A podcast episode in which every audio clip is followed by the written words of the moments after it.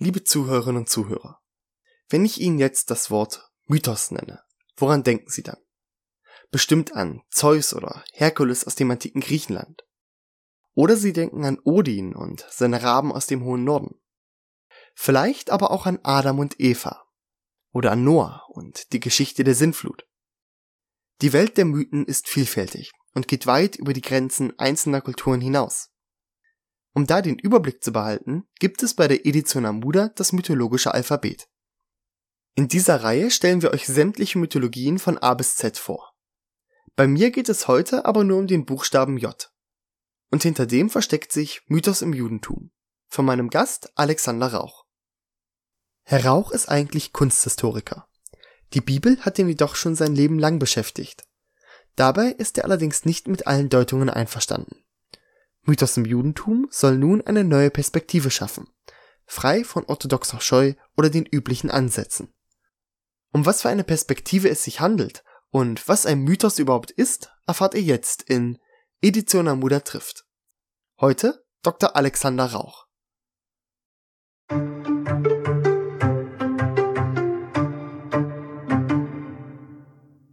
So, dann würde ich sagen, beginnen wir mit dem Interview damit ihr euch nicht wundert, dieses Mal ist das alles ein bisschen anders. Wir hatten bei der Aufnahme einige technische Schwierigkeiten, weswegen ich meine Fragen im Nachhinein nochmal aufnehmen musste. Nichtsdestotrotz darf ich jetzt erstmal Herrn Rauch bei mir begrüßen. Ja, freut mich sehr. So, und bevor wir jetzt anfangen, über das Buch zu sprechen, müssen wir vielleicht erstmal ganz grundlegend klären, was ist überhaupt ein Mythos? Diese Frage würde eine sehr, sehr lange Zeit der Beantwortung erfordern. Aber um es nur kurz zu machen, äh, wir, nen, äh, wir nennen Mythos in so vielen Bereichen, auch in der Moderne. Elvis Presley ist zu einem Mythos geworden, ein Friedrich Barbarossa ist zum Mythos geworden. Ähm, äh, selbst selbst selbst Helden von Kriegen werden mythifiziert oder mystifiziert. Also ein Mythos entsteht immer dann, wenn in der Geschichte etwas passiert oder eine Figur aufgetreten hat, die in einer langen Zeit der Erinnerung bleibt, die viele Fragen aufstellt. Mythos hat immer auch etwas mit offenen Fragen zu tun, mit nicht geklärten äh, Hintergründen. Etwas Geheimnisvolles steckt in jedem Mythos. Das sind die Mythen etwa in der griechischen, griechischen Literatur in der wir Helden sehen, die es wahrscheinlich nie gegeben hat oder zumindest äh, viele heldenhafte Taten, der Krieg von Troja etc., wurde eben mythologisiert. Das sind dann die Geschichten, die jeder kennen will, jeder kennen äh, kann und, und die äh, über Jahrtausende erhalten bleiben. Nicht als Geschichte, als wahre und eindeutig belegbare Geschichte, sondern Ereignisse, die dann zum Mythos geworden sind. Jetzt haben Sie ja eben schon mal den Entstehungsprozess angesprochen. Können Sie uns da noch mehr zu sagen? Wenn man Mythen untersucht in ihrem Charakter, dann würde ich jetzt mal mindestens zwei, drei unterschiedliche, äh, unterschiedliche Kategorien von Mythen ansprechen wollen. Es gibt bekanntlich Urmythen. Das sind Mythen, die aus der Urzeit der, der Menschheit aus der Stein verantwortlich gemacht hat. Das wäre ein Urmythos. Dazu könnte ich ja auch was nennen. Dann gibt es einen Mythos, der historische Dinge be be be begreift. Also ähm, in der Bibel zum Beispiel äh, Ereignisse, die durch lange, durch lange Erzähltradition dann plötzlich zum Mythos geworden sind, vermeintlich zu einer wirklichen biblischen Geschichte, die aber nicht zwingend und unbedingt so geschehen äh, sein muss, wie es angenommen werden kann oder meist angenommen wurde. Als drittes gäbe es dann äh, einen Mythos, der zusammenhängt mit einem Menschheitsproblem. Wir haben ja in der Menschheit, äh, Menschheitsgeschichte immer wieder neue Phasen unseres menschlichen Selbstbewusstseins. Also wir können mit unserem heutigen Wissen, äh, das können wir nicht vergleichen mit dem Wissen etwa vor, für 1000 vor, vor, vor unserer Zeitrechnung. äh, solche, äh, ein Beispiel für solche ähm, Mythen wäre zum Beispiel die Opferung Isaaks, also das Menschenopfer. Das wäre also ein Mythos, weil, weil vor, dem, vor dem Zeitalter des Menschenopfers und nach, dem, nach diesem Zeitalter hat sich, hat sich ja das Bewusstsein des Menschen, auch des Individuums, ja, welches Recht hat man, einen anderen Menschen umzubringen, hat sich vollkommen gewandelt bis heute. Jetzt stellt sich mir allerdings die Frage, wie grenzt sich denn jetzt der jüdische Mythos von anderen Mythen ab? Die Abgrenzung geschieht eigentlich nur sprachlich, sie geschieht nur in der Art der Aufschreibung und in, und der, in der Wiederholung einer Geschichte. Aber eigentlich ähm, äh, ist eine Abgrenzung in diesem Sinne gar nicht so sehr spürbar. Es sind nur die anderen Namen, die, gegeben werden. Ich gebe ein Beispiel. Jeder kennt die Gestalt des Moses, jeder kennt die Geschichte, äh, die in der Bibel ja so schön geschildert wird, fast wie ein Märchen. Moses wird, wird also äh, von seiner Mutter, einer Hebräerin, in, ausgesetzt. Sie wird in, äh, der Moses, das Kind wird in ein Pech be, be, be, beschichtetes Binsenkörbchen äh, gelegt, wird in den Nil ausgesetzt und die, die äh, ägyptische Prinzessin findet das Kind, zieht es dann auf, etc. Das ist ein Mythos. Äh, natürlich der streng Gläubige, äh, ob jetzt äh, evangelikale Christ oder orthodoxe Jude, wird das wörtlich nehmen, es sei so geschehen. Überraschend ist also, und das, was nicht neu ist, ist, dass in Keilschrifttexten schon tausend Jahre vor Moses Zeit dieselbe Geschichte auftaucht, die identische Geschichte. Wir haben bei Naramsin und Sargon, bei diesen, äh, bei diesen ebenfalls äh, äh, Helden des Volkes, Gründern des Volkes, äh, äh, dieselbe Geburtsgeschichte. Auch, auch da wird von dem, von dem Binsenkörbchen geredet und der natürlich nicht im, im Nil, sondern dort im Tiber ausgesetzt wird, wird aufgenommen von einem Gärtner und wird dann äh, irgendwann am Hof erzogen und wird dann der große Volksheld. Interessanterweise, fast gleichzeitig oder kurz nach dieser Moses, hm, wenn man das zeitlich jetzt einordnet, ist in Rom dieselbe Geschichte.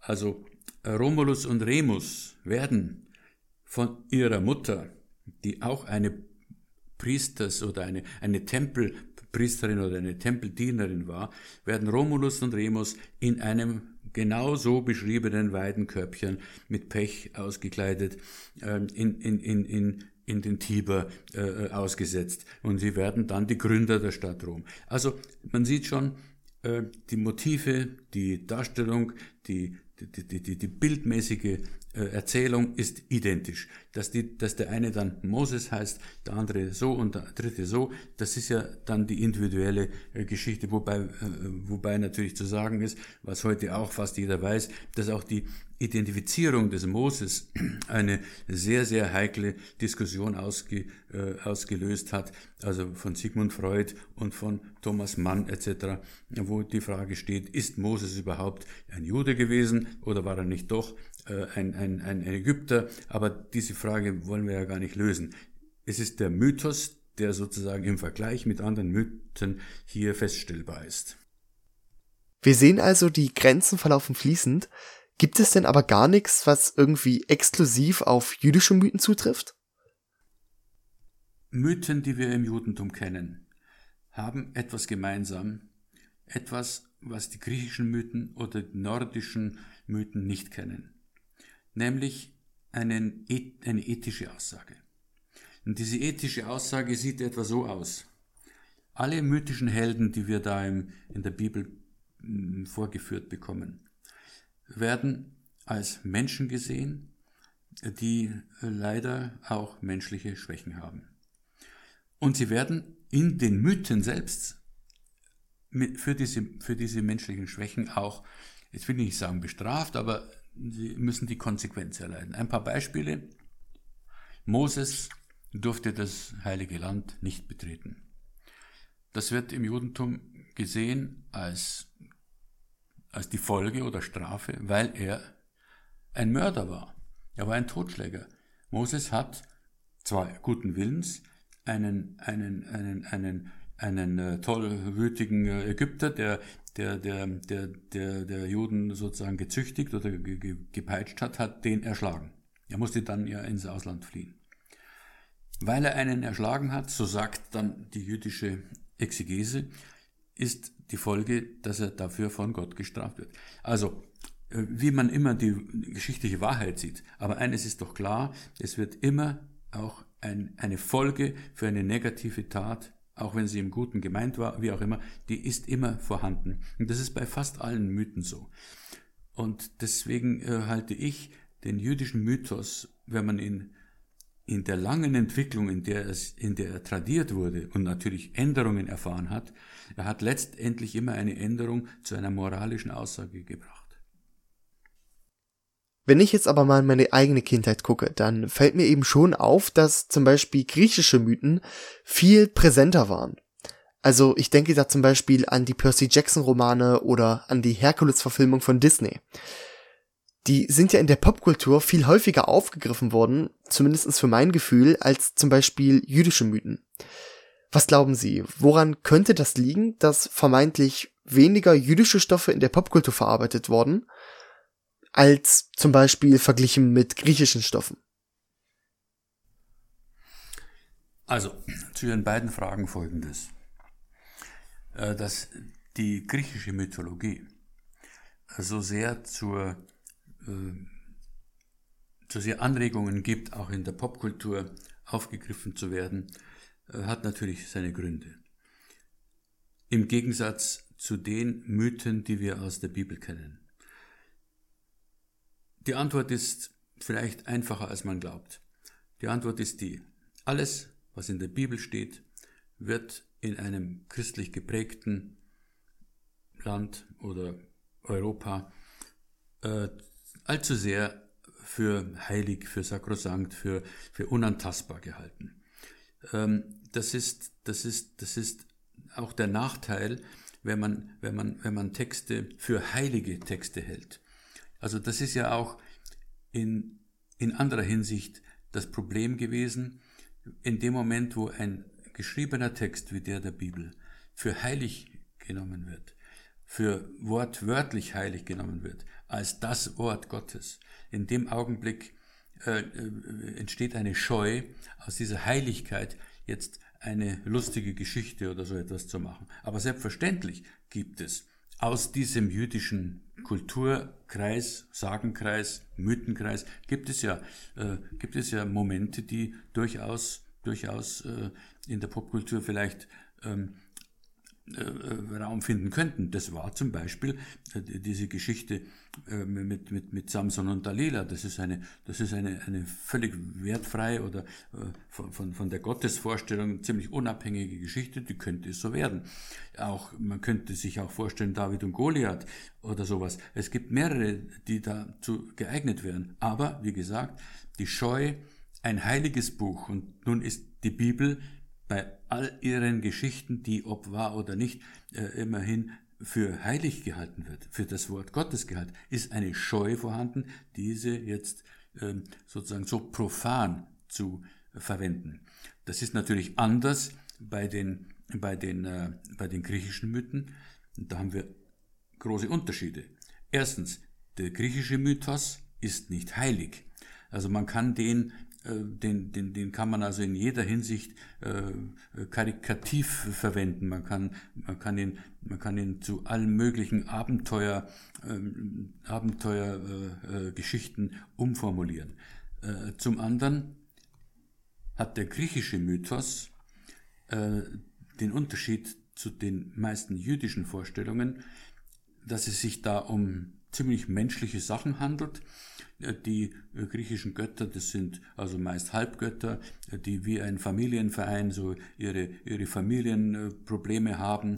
Der Zeus der zeugt mit der einen, mit der, mit der Europa ein Kind und, und, und mit einer anderen, eine andere, die Juno ist eifersüchtig. Das sind alles sehr menschlich, menschlich erzählte Geschichten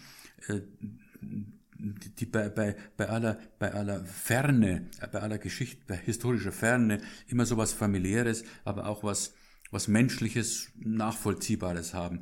Die biblischen Geschichten, sind, wie ich schon gesagt habe, werden dadurch, dass sie für heilig oder für unantastbar gehalten werden, nur schwer, nur schwer äh, äh aufgegriffen.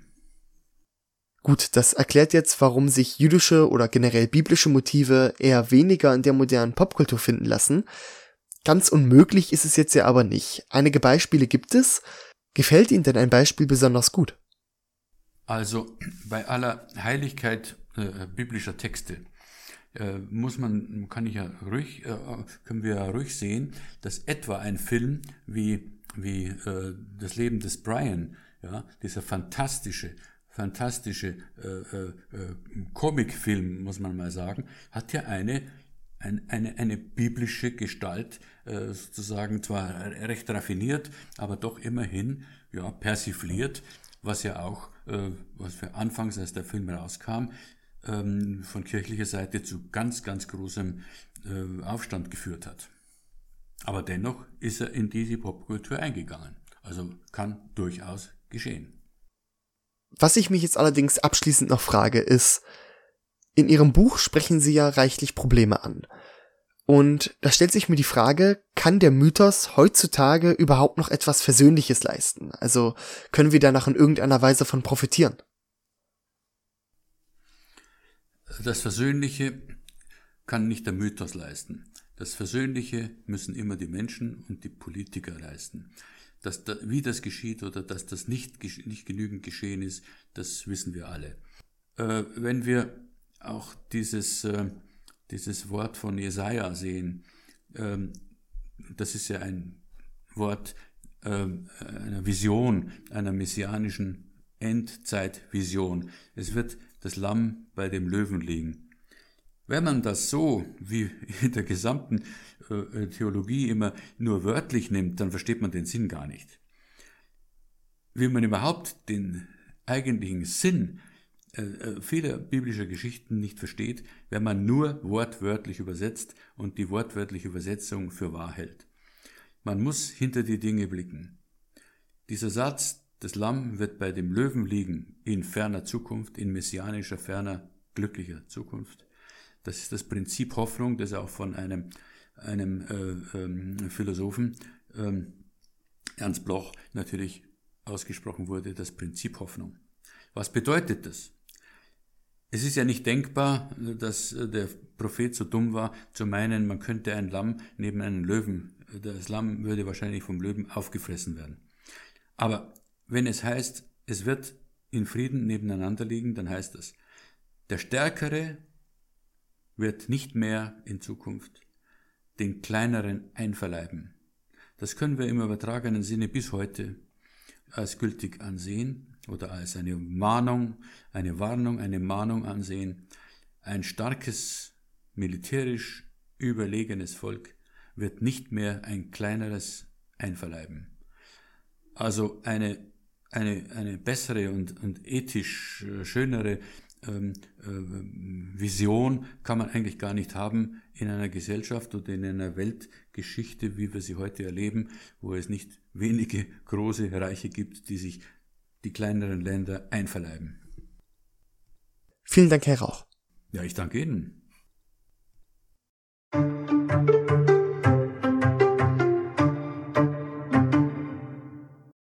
Mythos im Judentum ist seit 2020 im Buchhandel oder der Verlagsseite der Edition Amuda erhältlich. Schaut wie immer auch auf Instagram und Facebook vorbei und folgt uns auf Spotify, wenn ihr wissen wollt, wen die Edition Amuda als nächstes trifft. Mein Name ist Anta Meyer und ich bedanke mich für eure Aufmerksamkeit. Bis bald!